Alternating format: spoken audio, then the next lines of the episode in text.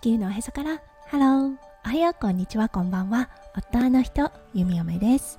このラジオはオーストラリア在住20年となった弓嫁がオーストラリアのこと育児のことそしてパートナーシップについてマクロからマイクロまで幅広くお話しするラジオです。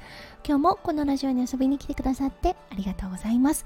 今日は4月28日金曜日ですね。皆さんどんな金曜日の午後お過ごしでしょうか？はいゴールデンウィーク間近ということでワクワクした気持ちになっている方も多いかもしれませんね。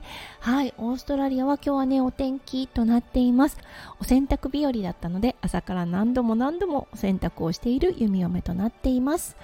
はいそれでは最初のコーナーネイティブってどう話す？今日の Aussie English。今日はねお天気もすごくいいのではいちょっとリラックスしたといったようなフレーズをご紹介したいと思います。はいそれはチラックスです。はいこれ2つの単語を合わせて作ったワードとなっています。はいお気づきの方もいらっしゃるかもしれませんね。はいそのワードたちチル。とリラックスです。その2つをね合わせてチラックス。はい。まったりするといったような意味があるかなと思います。はい。今日は息子くんがねデイケアに行っているのでそしてねお天気もいいのでまさにチラックスの弓嫁です。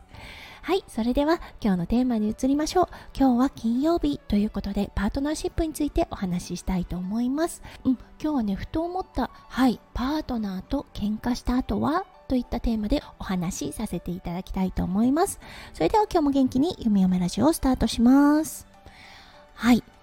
うん。皆さんはねパートナーうん、彼氏彼女の関係そしてねご夫婦の関係あると思います。はい。喧嘩した後どうされていますか？うん。弓嫁とね夫翔ちゃんだったんですがあまり喧嘩しないんですね。そう1年に2回ぐらいかな。うん。あのあるかないかといったような感じなんですがはい。喧嘩した後心がけていることをちょっとね皆さんとシェアさせていただきたいと思います。うん。まずね大前提で男の人の脳と女の人の脳は違うということをしっかり頭にね入れておくことが必要だと思います。はいほとんどの喧嘩だったんですがどちらかというと弓嫁がスタートすることが多いです。何かに対してちょっと怒りの感情が出た時にどちらかというと弓嫁ね黙り込んでしまうんですよね。でもねこの黙り込むっていうの何も生まないんですよね。そうそしてね夫翔ちゃんにしてみると一体何に起こっているのか全く見当つかない状態なんですね。それはもう一重にね脳の違いっていうのもあると思います。そう。だからね黙り込んでしまうとそれがどこにも行かないんですよね、うん、だからね時を見てとりあえず説明をするっていうことを心がけています。ただねどうしても感情的になってしまう。その時ね傷ついた気持ちっていうのがあるのでそう説明している間に泣きます。はい。仕方ないと思ってください。例えばねもし男性がこれを聞いていたとしてはい女性がね説明を涙ながらにするっていうのはもう認めてあげてください。女性ねやっぱり感情がメインになります。はい。なのでねその傷ついた気持ちを表現する時涙涙なくして語れないことが多いです。そうなのでそういうものだとはい受け止めてくれると嬉しいなと思います。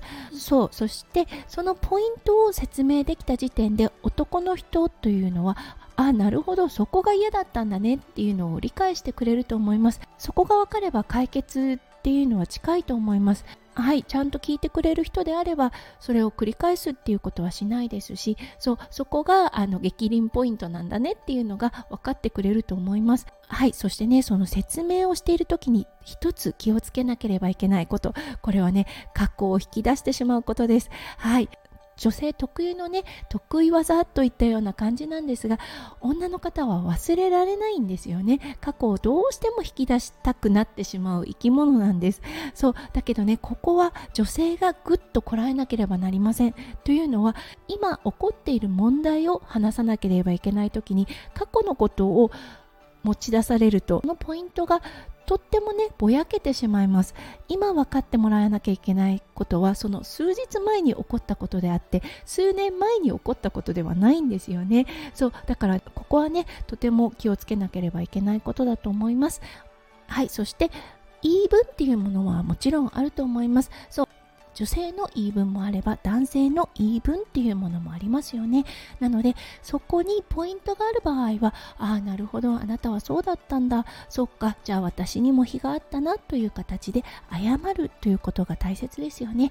そして最後うんこれは忘れることです。お互いにちゃんと水に流して忘れるということがやっぱりね良い関係を続けていく上で必要かなと思います。忘れることなかなか難しいと思うのですがそうできなくはないと思います。うん、どちらかというと弓嫁ですね。ものすごく女性能なのではいこのね忘れるっていうこと結構ね難しいんですがやっぱりね説明をしない時って忘れられないんです。そうちゃんと説明をして分かってもらえたっていうことがあると忘れることってできると思います。だからねその怒りポイントをしっかり説明する。そうすることで忘れやすくなると思います。はいなのでねもうあの本当難しいと思うんです。イライラしている感情を持ちながらね相手に説明するっていうのはあのすごく大変だと思いますだけどそれをしないとそうどんどんどんどん積もり積もっていってしまいますのでやっぱりね喧嘩をした後はお互いにちゃんと話し合うっていうことが大事かなと思いますはい。ということで今日はパートナーシップについてお話をさせていただきました。皆さんはそう、パートナーと喧嘩された後、どんな風に対処されていらっしゃるでしょうかはい、ということで今日も最後まで聞いてくださって本当にありがとうございました。皆さんの一日がキラキラがいっぱいいっぱい詰まった素敵な素敵なものでありますよう、弓嫁心からお祈りいたしております。それではまた明日の配信でお会いしましょう。地球のおへそからハロー、弓嫁ラジオ、弓嫁でした。じゃあね、バイバイ。